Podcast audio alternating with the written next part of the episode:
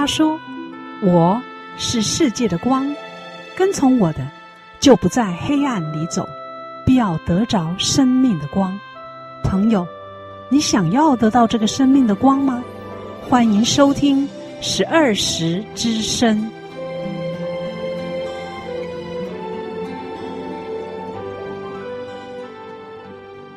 十二时之声的听众朋友，你好，很高兴每个星期天的早晨八点钟，我们在空中相见。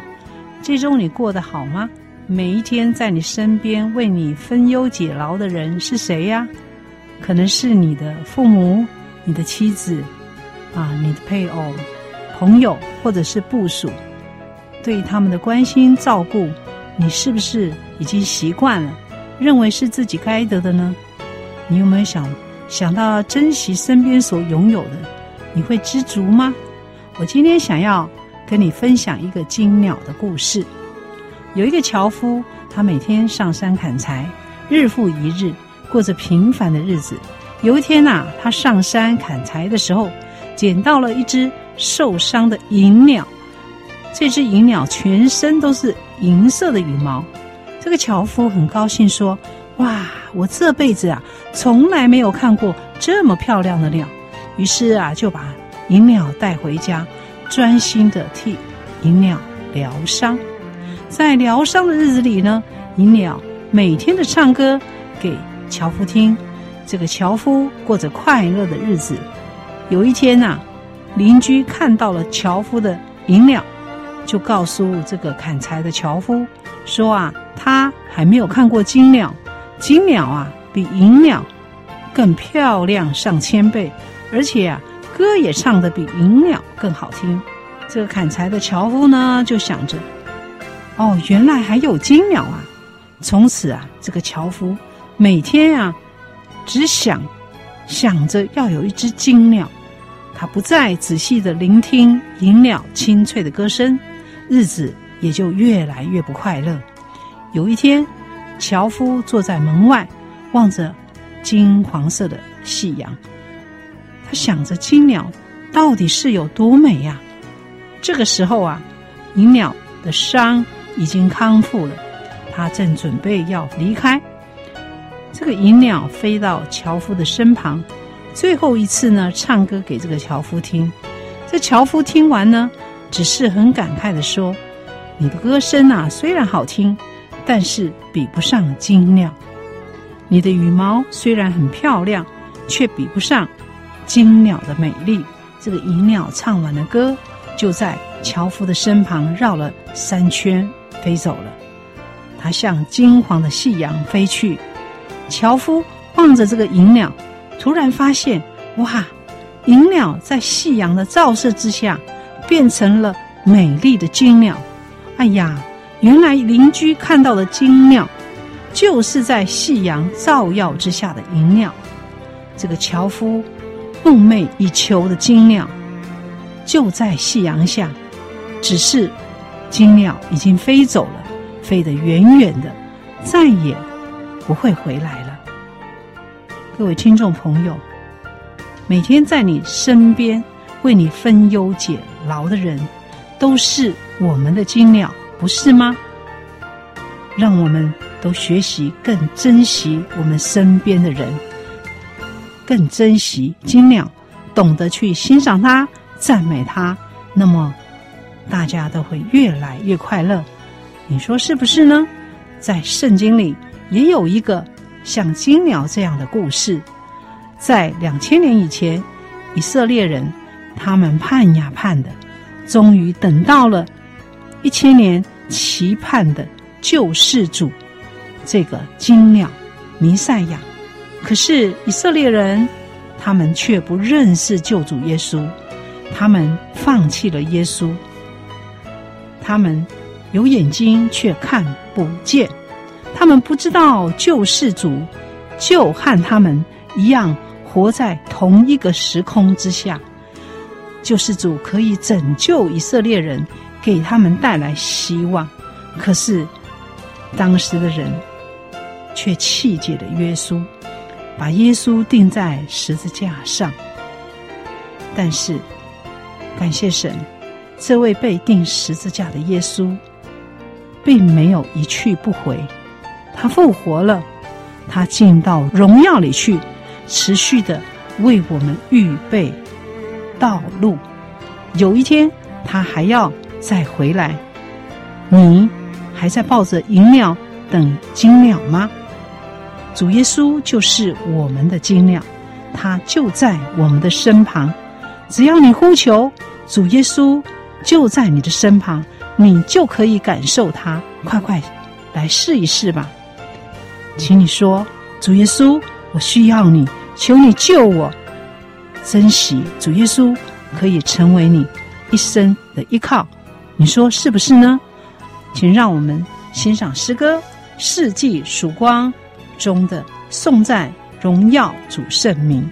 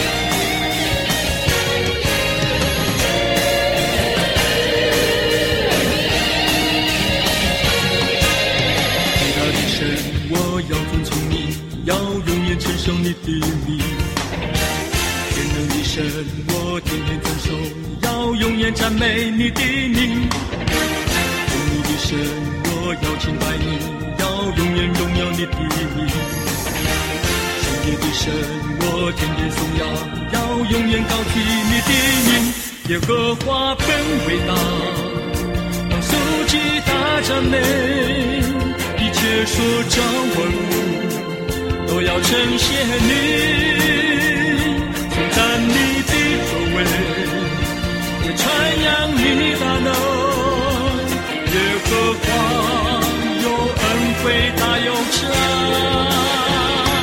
你的国是永远的国执掌天命直到万代。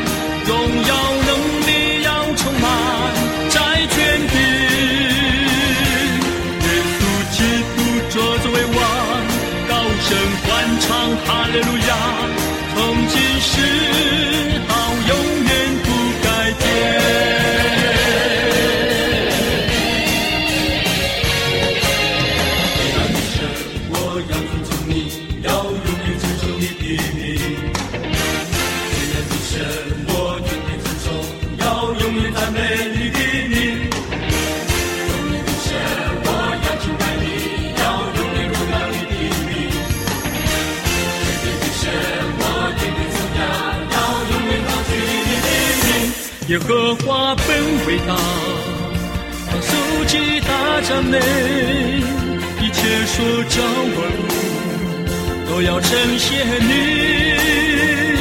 颂赞你的作为，也传扬你的能。耶和华有恩惠，大有慈爱，你的国是永远的国，是掌权柄。十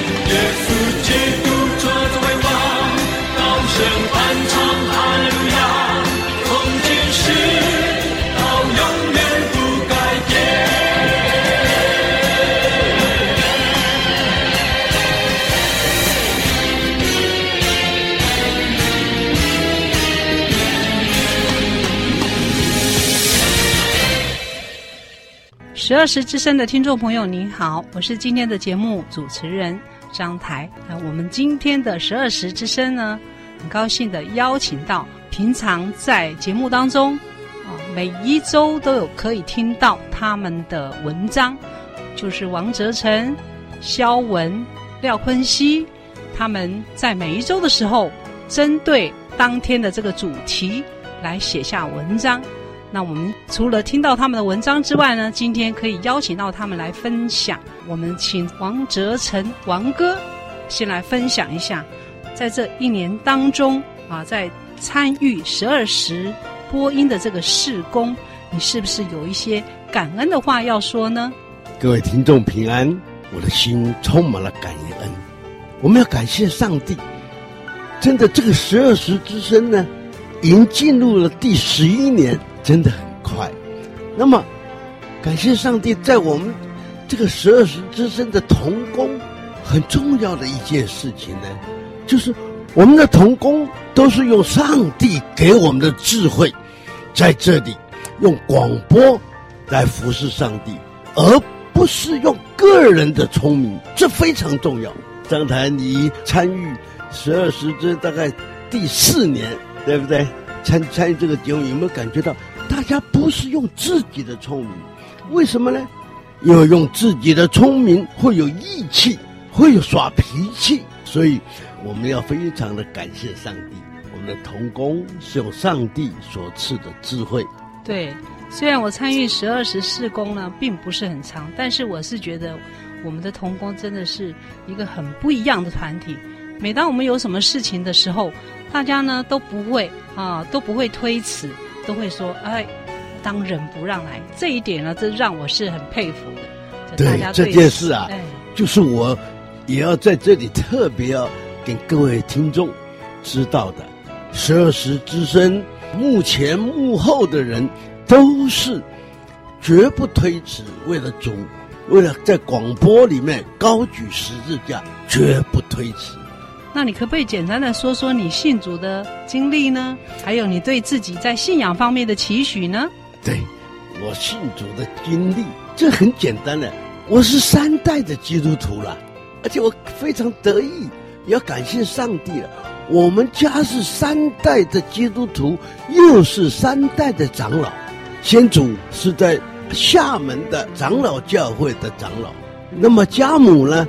是在台南市的南门教会的长老，那本人呢，也就是十二时教会的长老，这就是要感谢上帝。所以你，的长辈啊，都带你到能够信仰这个基督教，也是你的一个福气了哈。是，所以真的有三代的基督徒呢，真是要感谢我的。现在祝福。那你对你自己的信仰是不是有一些什么期许？啊、对，我想宗教的信仰。尤其对上帝的信仰，对基督的爱，要把这份爱化作行动。那么这个行动是什么呢？就是要像保罗在讲的，你不要像明的拔，响的锣，一响声过去就没有了，一定要有行为。所以我从年轻，在我们原来的南门教会的国语部。我一直是用行为来对待我们的长辈啊、兄弟姐妹。更重要的，十二时之身就是要把这个责任承担到现在十一年。那么，这就是行为。是啊，那我还想来请问你一下，这像诗篇二十三篇啊，可以说我们一生的法则都在这里了。啊，你是不是可以就这个诗篇二十三篇，其中有几句，你来跟听众朋友来分享啊你的想法呢？诗篇二十三篇是一篇名篇，是大卫的诗。从大概小学的阶段，家父家母就会教我们来背诗篇二十三篇。到现在呢，我一绝对是会背。那么其中有两句话让我。真的存感恩的心，活到今年七十三岁。第一句就是诗篇第二十三篇的第二句话：“耶和华是我的牧者，我必不致缺乏。”不是我必不致缺乏，是上帝给我不致缺乏。我们家大概在我二十岁以前，相当的穷困，慢慢的，因为耶和华啊是我的牧，他必不使我缺乏。慢慢的，二十岁到三十岁，三十岁到四十岁，每一个阶段都充满了感恩，都充满了耶和华给我的恩赐，一直到现在，所以我必不致缺乏。这是诗篇给我的第一句话。我们听了王哥的分享，我们就稍微休息一下，再来听王哥的分享。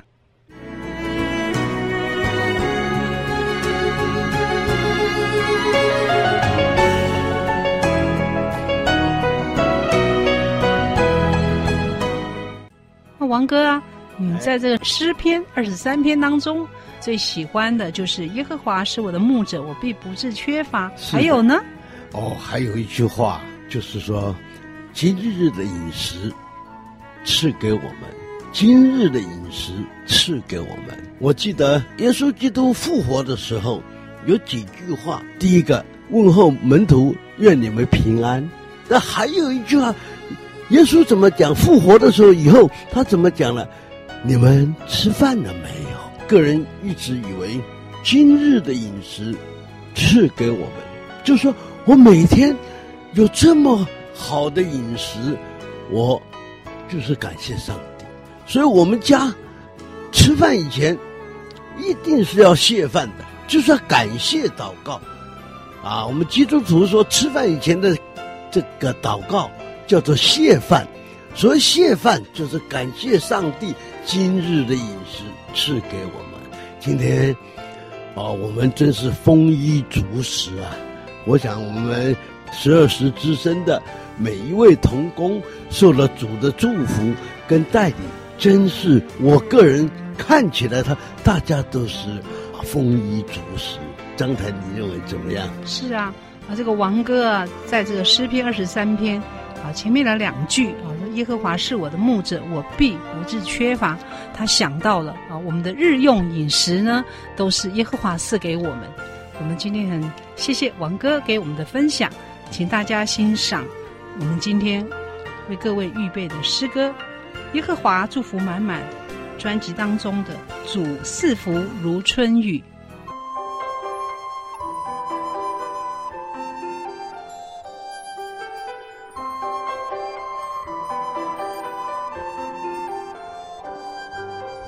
如此。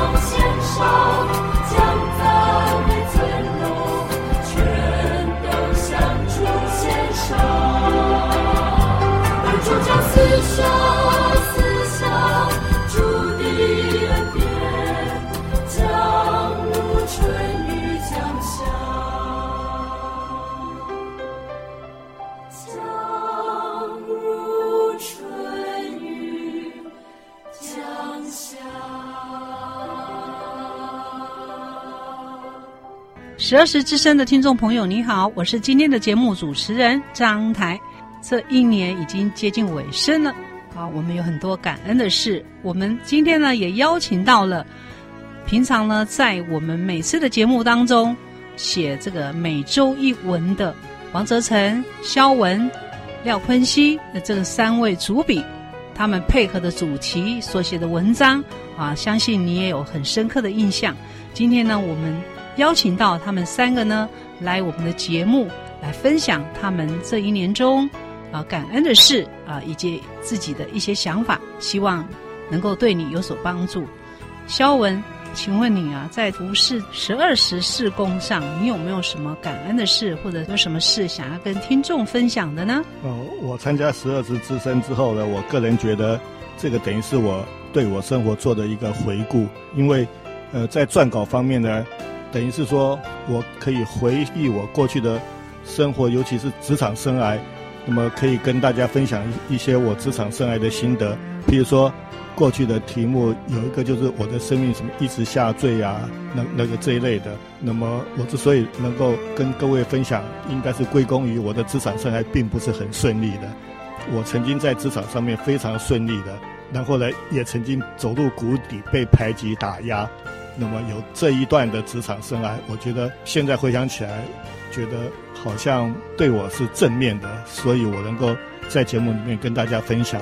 另外一个呢，就是我很意外的，我还可以运用我的嗜好来制作声乐欣赏节目，这个是我想不到的，因为我学生时代就是一个古典音乐迷，但是我我没有想到说，哎，我这个古典音乐到现在还可以在十二时之间还可以运用出来。你的声乐欣赏啊。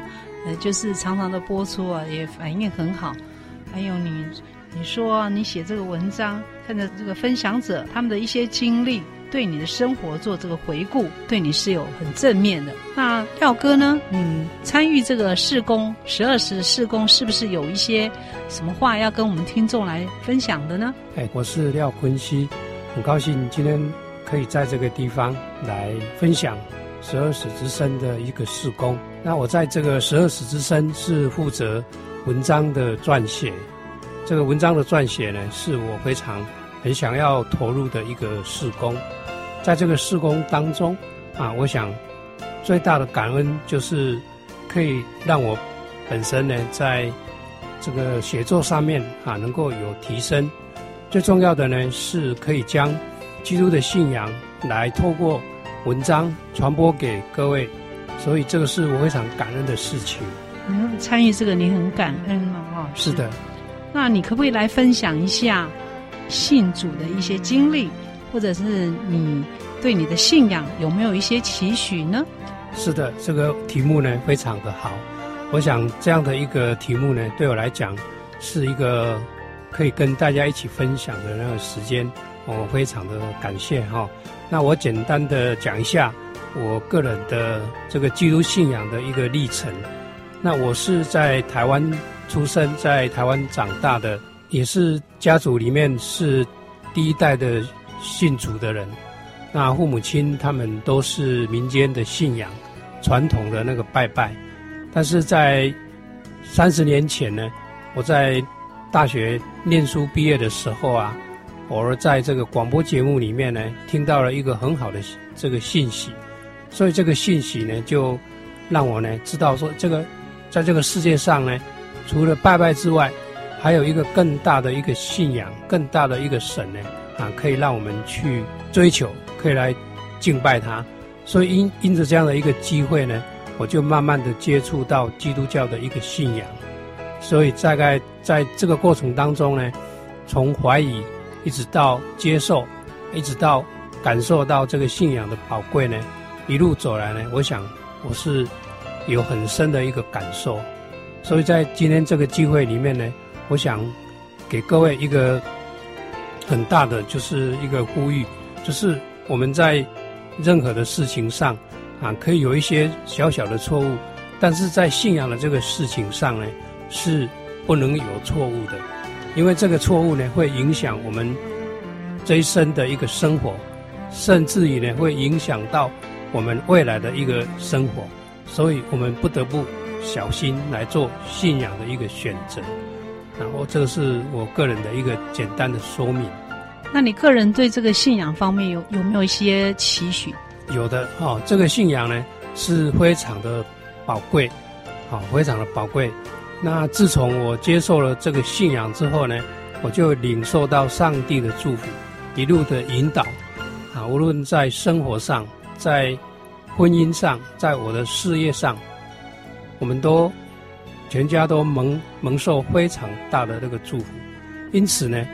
我的信仰的一个期许，就是希望说，我能够尝到这样的一个美好的滋味，希望能够把这样的一个福音好的信息，啊，跟这个各位听友一起来分享。接受耶稣基督是一生当中最大的事情，也是最美好的事情。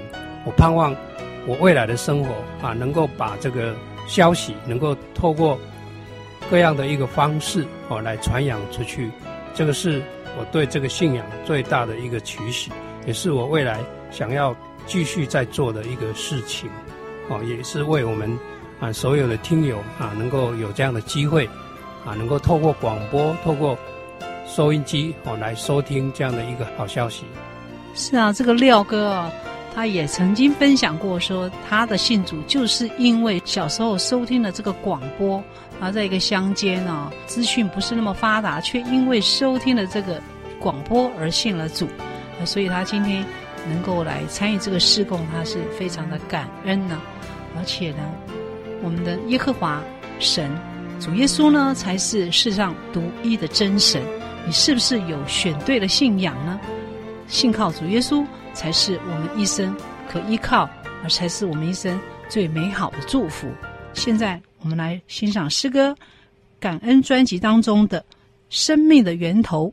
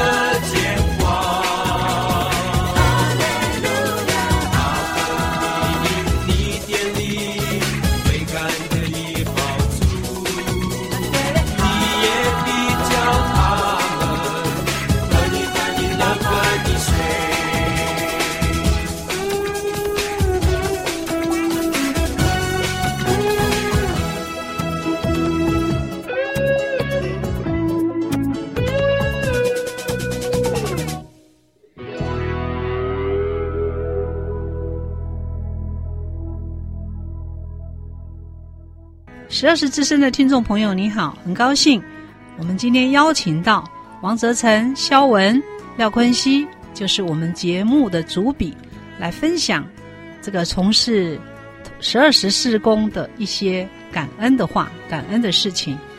那我现在想请问一下肖文哥，可不可以谈谈你信主的经历，还有你对自己的一些期许呢？哦，我是生长在基督教的家庭里面。对于自己的期许的话呢，我就是一直提醒我自己要把圣经的话在生活里面活出来，因为我个人觉得圣经的话是行动的，是行最重要，所以我是一直的提醒自己，啊，在生活里面要把圣经的话兑现出来。那那个诗篇二十三篇啊，一直是我们生活的一个明灯。那你是不是来分享一下这个诗篇二十三篇当中你所？啊，喜欢的字句呢，来跟听众分享一下。诗篇第二十三篇，个人认为这个作者应该是很多的生活的阅历，他在生活里面有很大的起伏，所以说他才能够写出这种诗篇。我最欣赏的就是，我虽然经过死荫的幽谷，也不怕遭害，因为你与我同在，你的杖、你的肝都安慰我。死荫的幽谷。就是历尽耶和华的杖和竿，等于是说他的话语，他的话语是我们生活的指引。我们有他的话语，我们才不怕历尽。那么在我敌人面前，你为我摆设筵席。那么摆设筵筵席的意思就是说，那个历尽它是绊脚石也是垫脚石，到底它是绊脚石还是垫脚石，就在于你怎么看这件事情。那么你如何看这件事情？你就是要遵守耶和华的话，和祈求耶和华给你智慧。当你这样子做的时候呢，我个人经验，逆境对你来讲应该是正面的，因为你从逆境里面可以学到很多的东西。我个人觉得逆境比顺境要有更多的学习的素材。那么逆境也等于是上帝给我们的一个考验，也是给我们的一个学习的机会。考验就是说，看你怎么样处理这个逆境。那么学习的机会就是说。他给你逆境，就是希望你从逆境里面要学得更多、更丰富。这个是我的经验。听你的分享，我真的很感动啊！信仰就把它活出来，尤其是在逆境当中呢，啊，我们遇到的话，我们都要相信这位上帝呢是真神，他是可依靠的，他可以让我们化险为夷啊，他可以呢让我们的这一些。遭遇啊逆境呢，都可以成为化妆的祝福，也是对我们一个最好的这个考验。我也想来请问一下啊，廖哥，那你对诗篇二十三篇有没有想跟听众分享的字句呢？好的，诗篇二十三篇是大卫的诗，好、哦，那这个诗篇呢是这样子说的：耶和华是我的牧者，我必不致缺乏，他使我躺卧在青草地上。领我在可安歇的水边，那这两句呢，其实都是一个祝福。神在我们的身上，在他的那个子民的身上呢，有一个非常大的那个祝福。这个是从诗篇二十三篇第一节、第二节就可以看得到。那另外呢，第三、第四节说到，他使我的灵魂苏醒，为自己的名引导我走义路。我虽然行过死荫的幽谷，也不怕遭害。因为你与我同在，你的杖、你的肝都安慰我。这两节呢，可以让我们看到，就是说我们在人生当中，有时候会走到一个比较困难的境界，但是呢，我们有上帝的带领，他就像是牧羊人一样，他会在我们前面呢来引导我们，让我们呢能够走过这个这个死硬的幽谷，或者是一些困难的一个地方。那最后两节呢，是说到，在我敌人面前，你为我摆设宴席，你用油膏了我的头，使我的福杯满溢。我一生一世必有恩惠慈爱随着我，我要住在耶和华的殿中，直到永远。哦，所以这两段呢，可以看到，在我们的生活当中，上帝呢用一个祝福呢来帮助我们。就像以前古代的君王哈，他们要就位的时候，会用油膏在他们的头上啊。所以信靠耶稣的子民呢，他们就就好像君王一样，上帝呢会用油膏他的头，并且呢最重要的就是说，在他的一生一世当中有恩惠啊跟慈爱呢，来帮助我们。所以呢，我们呢要以住在耶和华的殿中呢为这个主要的一个目的，而且要永永远远住在耶和华的殿中。这个耶和华的殿中就是神的殿中，上帝的殿中。所以我个人觉得，我们信靠神的人，就像诗篇二十三篇所说的，我们会有神的引导，会有神的祝福，而且一生一世呢，必有恩惠慈爱来跟随我们。啊，这是我个人的一个领受，我想跟听友哈来分享。这个诗篇二十三篇呢，被谱成很多的歌曲，啊，是大家最喜欢的，因为在这里的字句呢，都可以找到这个帮助。你呢？你是喜欢诗篇当中的哪一句呢？你也可以跟我们一起来分享。啊，我们今天很高兴的邀请到我们的主笔来分享。那继续呢，我想请问一下肖文哥，啊，你有没有什么感恩的事，或者你想送给我们听众朋友的诗句是什么呢？我感恩的事就是。我记得去年十二时之声曾经有访问过我，我也谈过，就是我申请到国家文化艺术基金会的研究调查和出版补助款出了一本书。那么这个信息是由外省台湾人协会的一个叫做易璇的女孩子提供的，等于说她提供我这个资讯，我才有机会申请到这个出版和补助款出了这本书，所以我很谢谢他。那么，在我生生活里面呢，曾经帮过我的忙，我也都很谢谢他们。那么，圣经里面我最喜欢的经文，就是在创世纪里面的“你必须要汗流浃背的生活”，因为创世纪是个农业社会嘛，那个时候还不是，还不仅是农业社会，那个时候等于是游牧社会嘛，所以说每个人都要汗流浃背的才能够谋生嘛。那以现在来讲的话呢，就是说你要勤奋努力的耕耘自己，哦，你勤奋努力的耕耘自己，才能够充实自己。那么上帝给我们每个人都有恩赐，那么这个恩赐呢，你必须要靠你勤奋努力的耕耘才才能够发挥出来。那么第二句话呢，就是在新约里面呢，有一段故事，就是童男童女在等新娘子的故事。那童男童女在等新娘子的故事呢，有些人的那个。他们是在晚上等新娘子嘛？有些人的灯没有油了，他就临时去买油，所以说他就错过了这个机会。那么这段经文，我个人觉得新娘子就是机会。那么你等新娘子的时候呢，你必须要好好的事先要把自己准备好。你如果事先没有准备好的话呢，到时候你就会错过这个机会了。我觉得这个故事非常的宝贝。那么，那么它可以，它是一个我们生活的一个指引。谢谢你很不一样的分享哦。那我还想请问一下廖哥，是不是有感恩的事？还有，你是不是有什么好的诗句要送给我们的听众朋友呢？是的。那么今年呢是二零一六年，哈、哦。那么在过去这一年当中，在我的生活上呢，就是非常的平安。那么在无论是在家庭，啊、在我的工作。以及在我们的健康上面，上帝呢都是给是给我呢有平安的这个日子。我想平安是我们每一个人都需要的，我们每天都需要平安，每天呢都需要有健康的身体，那我们的生活呢才会过得非常的幸福。所以呢，我想在过去这一年当中，上帝赐给我最大的一个感恩的事情，就是是给我有健康的身体。啊，有一个非常平安的日子，啊，这是我想要感恩的事情。那上帝有一句话说：“有衣有食就当知足，有衣有食就当知足。”我们活在世界上，没有带什么来到这个世界上，我们有吃的有穿的，啊，我们就要感谢，我们就要感恩啊。所以呢，我想我今天要分享给听众一句话，就是记载在圣经。约翰福音十六章哦三十三节这一句的一个经文啊，送给各位。那这个经文呢，就是说我将这些事告诉你们，是要叫你们在我里面有平安。哦，这个是耶稣呢，他在世上所说的话，在主耶稣里面呢有平安，在世上你们有苦难，但你们可以放心，我已经胜了世界。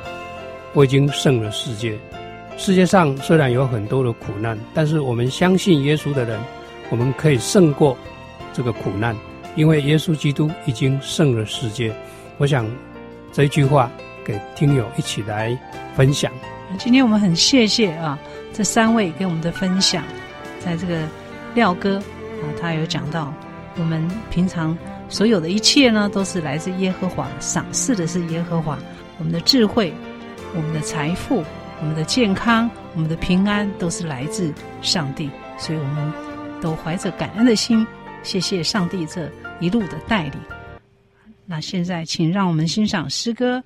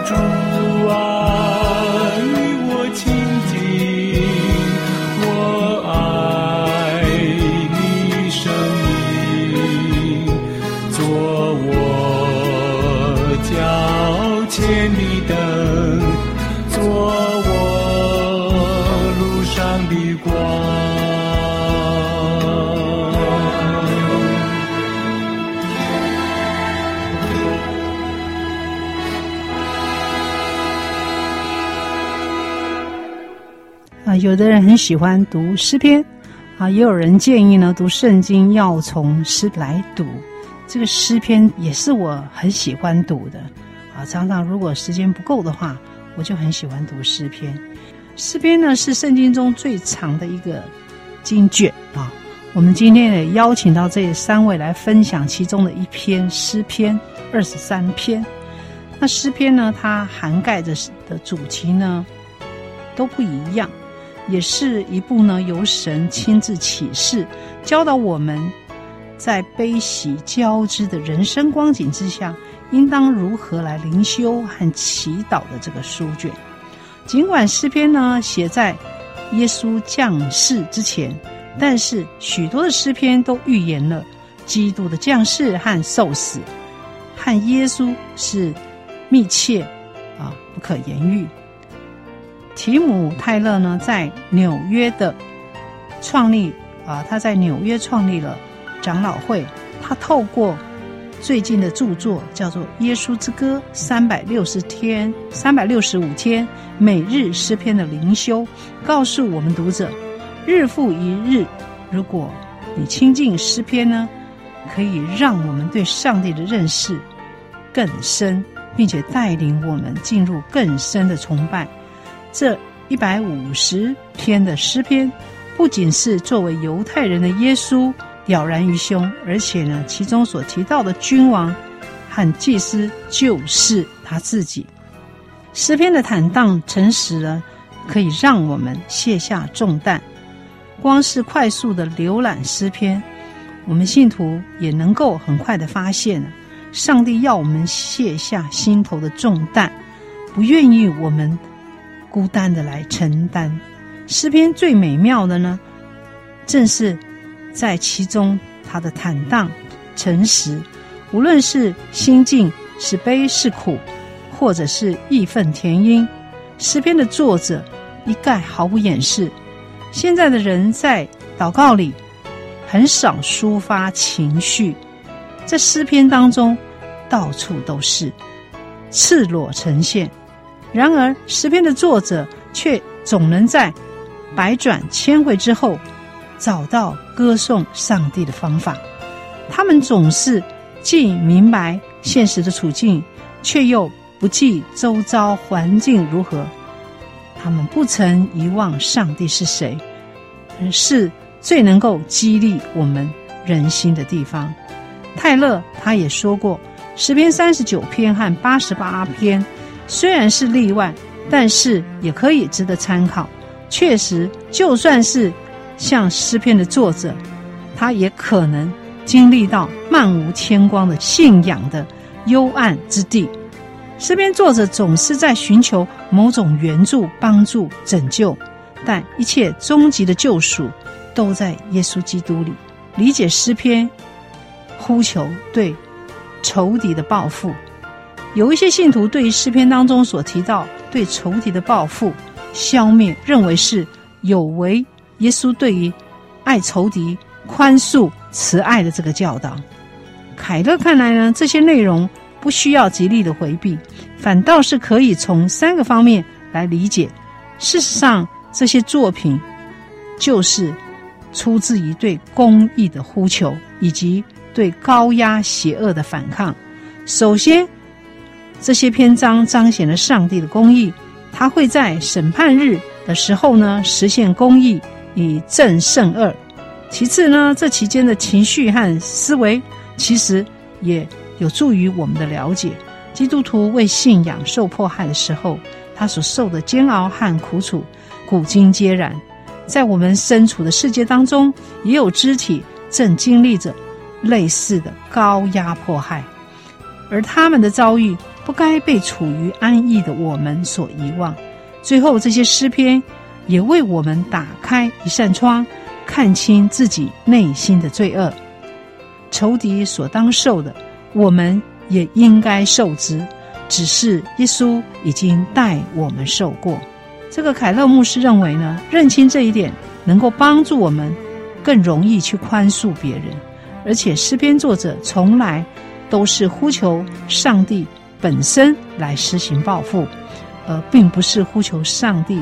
帮助作者去施行报复。就像罗马书十二章十九节所说的：“主说，深渊，深渊在我，我必报应。”更进一步的来说呢，所有的人类都是上帝的仇敌，都站在十字架的对面，都值得上帝的惩罚。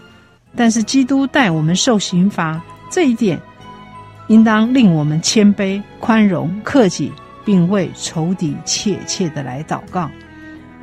信徒。在新约中，他所读到的耶稣，其实就记载在旧约里。在新约当中，耶稣被称为是牧人、先知、祭司、君王，最后的圣殿和活祭等等。但唯有透过细细的读旧约，你才能够对这些身份和称谓有更深刻的理解。诗篇里充满了大卫王的祈祷、受苦和行动，而耶稣。就是终极的大卫王和君王。另外，诗篇充满了哀歌，而且在苦难中情真意切、字字铿锵的祷告。而既然耶稣也用哀歌抒发忧伤，透过诗篇，我们更能够了解耶稣内心深处的苦楚与哀痛。十二时之声的听众朋友，听了今天的节目。你有什么想要跟我们分享的吗？或者是有什么问题？我们的邮政信箱是六十四至三十九号，六十四至三十九号。我们有福音的 CD，还有节目的 CD，还有福音的函授课程，都等着你来索取哦。希望你跟我们联络。星期天的早晨十点钟，我们欢迎你来到我们十二时教会来参加。我们的崇拜来认识主耶稣，你也可以到附近的教会来认识主耶稣，成为你一生的祝福。上帝爱你哦。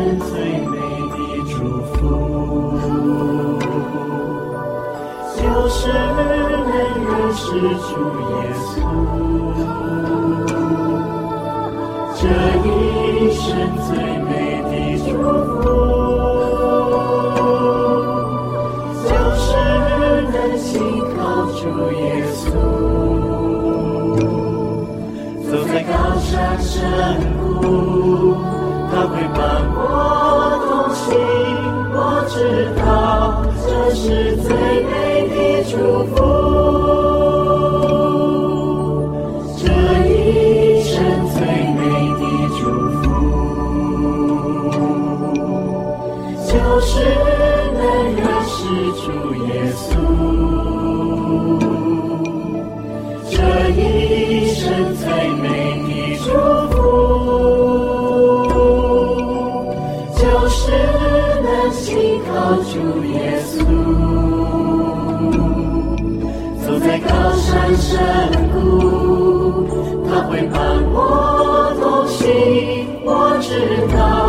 这是